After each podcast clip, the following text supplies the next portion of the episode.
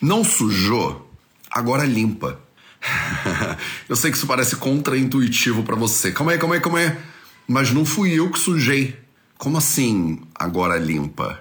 Essa é a segunda crença inabalável do Vida Veda. A gente está numa série de seis crenças inabaláveis do Vida Veda e essa é a nossa crença inabalável número dois. Deixa eu te explicar ela um pouquinho melhor no Projeto 0800 de hoje. Você quer ter mais saúde? Gente, não tem segredo.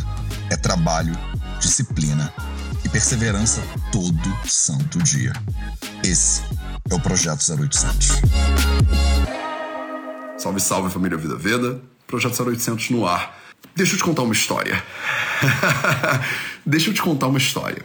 Quando eu era pequeno, é, quando eu ia visitar um amiguinho, quando eu ia para casa de alguém, minha mãe, Dona Cris, maravilhosa, ela dizia assim: Meu filho, quando você vai para casa de alguém, quando você fica na casa de alguém, você assume um compromisso com essa visita. E o compromisso é o seguinte: você assume um compromisso de que quando você for embora, o lugar que você visitou vai ficar melhor do que você encontrou. E eu não entendi essa parada eu achava injusto. Eu achava injusto. Porque assim, eu posso deixar ele igual eu encontrei. Isso é justiça, né? Eu encontrei ele de um jeito, quando eu for embora, eu tenho que deixar ele igual eu encontrei. Tipo contrato de aluguel, né? Quando você faz um contrato de aluguel, a cláusula é assim, né? Você tem que devolver o apartamento igual que você encontrou. Se você devolver ele sujo, com a parede toda zoada, com todo quebrado, é injusto. Por que é injusto? Porque você recebeu ele numa qualidade, num estado, e você está devolvendo ele pior. Você gera um desequilíbrio. Devolver ele igual ao que eu recebi parece justo. Parece ok. Eu peguei essa coisa de um jeito, eu devolvo ela igual. Dona Cris não admite essa possibilidade. Dona Cris dizia: não, não, não, não é igual ao que você encontrou, é melhor do que você encontrou. E para mim, isso era um contrassenso. Né? O Matheus pequenininho não entendia essa parada. Eu pensava, mas mãe, não faz sentido esse negócio. Porque eu não tenho obrigação de ficar limpando a casa dos outros. Não fui eu que sujei. E essa sensação, ela tá na base de um lugar de muito sofrimento que a gente vê no mundo hoje em dia. Uma perspectiva que é excessivamente individualista. A ideia de que o que eu não fiz não é da minha conta. Não é culpa minha. A culpa é de quem, hein? Acha o culpado aí. Ou, oh, quem é que sujou isso aqui? Vem limpar. A gente até educa crianças assim e é bom, é bom a pessoa saber né, a responsabilidade que ela tem e o impacto que ela causa no mundo. Eu não estou absolvendo as pessoas de limparem suas coisas, o contrário. A grande questão aqui é, mesmo que você não tenha sujado e você usa o espaço, você pode deixar, você pode, você não tem que né? mas você pode deixar o espaço, o mundo, um pouquinho melhor do que você encontrou. E isso passou a ser um lema para minha vida, uma crença inabalável da minha vida, que por consequência acaba sendo uma crença inabalável do Vida Veda, que é essa empresa que eu montei. A segunda crença inabalável do Vida Veda, que é a que a gente está trabalhando hoje, ela diz assim: a gente tem que deixar os espaços melhor melhores do que a gente os encontrou. Mesmo quem não sujou pode ajudar a limpar. Isso é uma crença do Vida Veda. Não fui eu que criei esse problema. A culpa é de não sei quem. Mas eu não posso ajudar a limpar? Então, por exemplo, eu saio para correr, né? Não todo dia, mas caminhando para todo dia. E aqui na rua onde eu moro é uma rua de estrada de terra, no meio do mato, em Paraty. Quer dizer, é no meio do mato, floresta, né? Mata Atlântica e tal. Cara, não tem um dia que eu saio para correr que eu não volto com um pacote de Doritos no bolso ou uma, um pacote de bala. Ontem foi um pacote de uma bala, do que uma bala chiclete, uma bo, bolinha, bolotas, bolinha, não sei. E um pacote de algum negócio, ovitos, alguma porcaria dessas. Eu não sei como, mas essas sujeiras se multiplicam. E nem tem muita gente na minha rua, de novo, zona rural em Paraty. Mas todo dia eu saio para correr e todo dia eu vejo um papel no chão. Ah, Matheus, você é da Conlurb por acaso? Não, Eu não sou da Conlurb. Então você agora só anda por aí catando todo o lixo que você vê no chão? Não, não, não. Não é todo o lixo que eu vejo no chão. Vejo no chão. Mas com certeza, no momento que eu volto para casa da minha corrida matinal, a rua tá um pedaço de papel mais limpa do que ela tava antes. Ela tá um saco de salgadinho melhor do que ela tava antes. E eu entendo o teu impulso de pensar, mas isso não faz nenhuma diferença. Qual é a diferença que faz para uma rua que tá cheia de lixo você catar um papelzinho? Faz toda a diferença. Faz toda a diferença. A maioria das pessoas, ela vive entre essas duas polaridades. A primeira polaridade é: não fui eu que joguei esse papel, não é problema meu, vou ficar reclamando das pessoas que jogam papel no chão. E aí lá vou eu, né? Lá vou eu pro meu discurso, já tá até pronto. Sobre o ser humano deu errado. Sobre essas pessoas são mal educadas. Essas pessoas, né? Essas pessoas não sabem o que fazem. É por isso que o Brasil não vai pra frente. Né? Esse, isso é Brasil, Matheus. Isso é Brasil. Você antes morava em Portugal, seja bem-vindo ao Brasil. Aqui no Brasil é assim, o povo é mal educado, não sei o quê, blá blá blá, blu blu blu, bli bli bli, né? Primeira coisa que eu tenho para te dizer é que, olha, eu já morei muito país no mundo. Eu já morei de China, Índia e Brasil até Alemanha, Portugal e países né, que são desenvolvidos. Sempre tem lixo no chão. Sempre tem lixo no chão. Eu nunca fui numa praia deserta que eu não visse um papel de plástico em algum lugar. E eu sou mergulhador, né? Eu gosto de mergulhar. E a gente sempre cumpre, né? Assume a responsabilidade de catar. A primeira, o primeiro tipo de pessoa acha que o problema não é meu, porque não fui eu que fiz seria injusto eu catar a sujeira dos outros, afinal eu não trabalho na Conlurb, dane-se o mundo, o problema é de quem suja. Esse é o primeiro tipo de pessoa.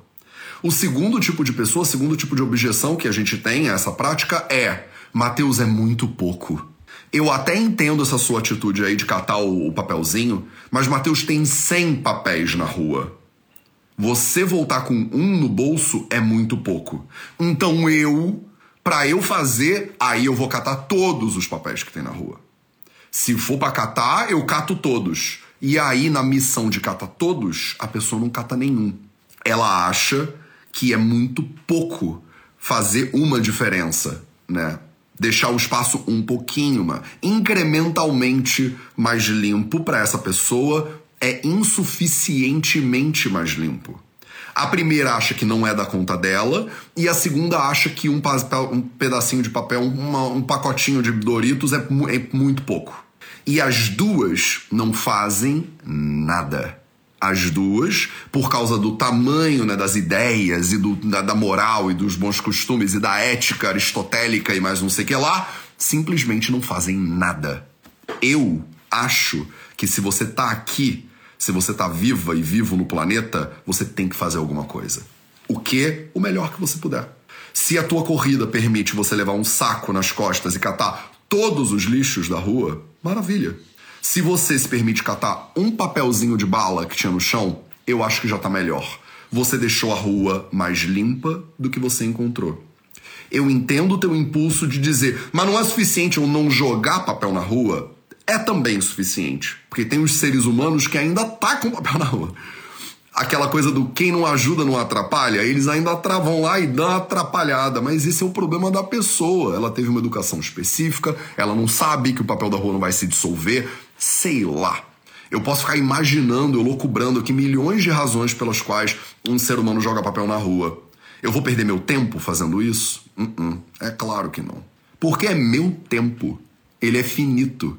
Ele vai acabar daqui a 3 segundos. Eu vou gastar o meu tempo viajando na maionese sobre motivos pelos quais aquele ser humano jogou um papel na rua. Eu vou gastar mais tempo inventando uma história que eu não sei se é verdade sobre um ser humano que eu não conheço do que eu gastaria se eu simplesmente catasse o papel. Então eu acredito piamente nisso. Isso é uma crença inabalável do Vida Veda. Se eu catar um pacote de salgadinho na rua, quando eu saio para correr, a rua tá um pacote de salgadinho mais limpa.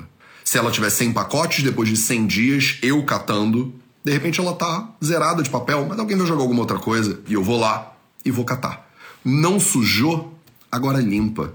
Porque se você tá numa condição de vida, se você tá num ponto que você já cumpriu as, as duas bases lá da pirâmide de Maslow, se você tá tranquila, né, em termos de segurança, você tem o que comer, você tem onde morar, a sua família tá bem, ninguém tá correndo risco de vida agora, você assume a responsabilidade por consequência, se você desejar, de ser um agente de transformação do planeta. A maioria das pessoas gosta da ideia de ser um agente de transformação do planeta, mas ela quer ser presidente da ONU. A pessoa fala: "Eu quero mudar o mundo, mas só se eu for secretário-geral da ONU".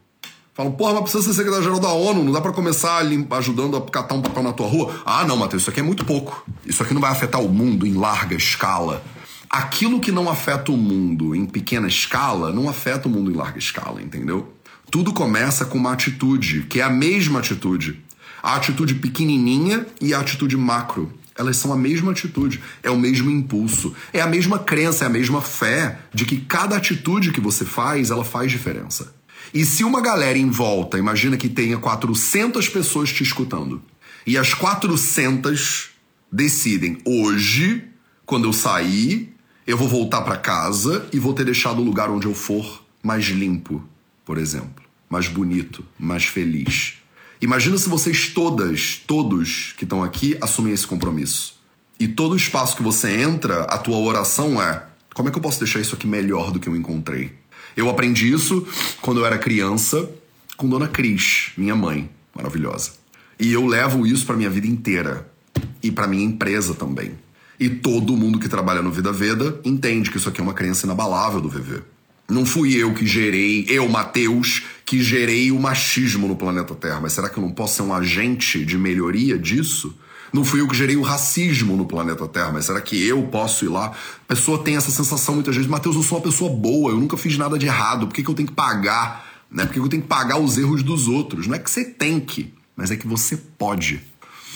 Você pode. Você tem esse poder. Você não tem essa obrigação. Se você não quiser, paciência. Agora pensa, se você não fizer, qual é a diferença que você faz? Talvez nenhuma. E se você arregaçar suas manguitas e você botar as mãos ao trabalho, que diferença será que você faz? De repente, em um dia, não muita. De repente, em dois dias, não muita. Mas em 100 dias? Em 365 dias? Em 5 anos? Em 10? Será que essa atitude, se ela for adotada por um monte de gente, e mesmo que ela não seja, se ela for adotada só por você, será que ela não tem o potencial de deixar o mundo um pouquinho melhor do que você encontrou? E se cada pessoa deixar o mundo um pouquinho melhor, será que ele no final não fica muito melhor? A gente brinca, né? É tanto problema, tem tanta iniquidade, tem tanto sofrimento no mundo, que quando você se taca para tentar ajudar, parece que é um trabalho impossível. Parece que é uma montanha intransponível. Parece que você é uma formiguinha. Parece que você é um nada, um pozinho, né? E a minha brincadeira aqui contigo é te dizer: você é uma formiguinha. Mas você é uma formiguinha de fogo. Onde você for, toca fogo. E toca fogo é essa sensação de você contagiar o espaço onde você entra.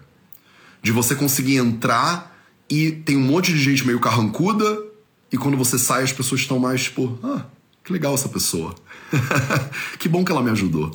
Que linda, né? Que linda que ela veio aqui e deixou esse almoço, esse jantar, essa reunião, esses cinco minutos um pouquinho melhores.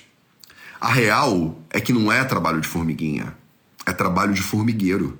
E se você se juntar com as outras formiguinhas, imagina o tanto que a gente não consegue fazer. Eu sei que não foi você que gerou esse problema, mas você tem o poder de ajudar a solucionar. Essa é a segunda crença inabalável do Vida Veda.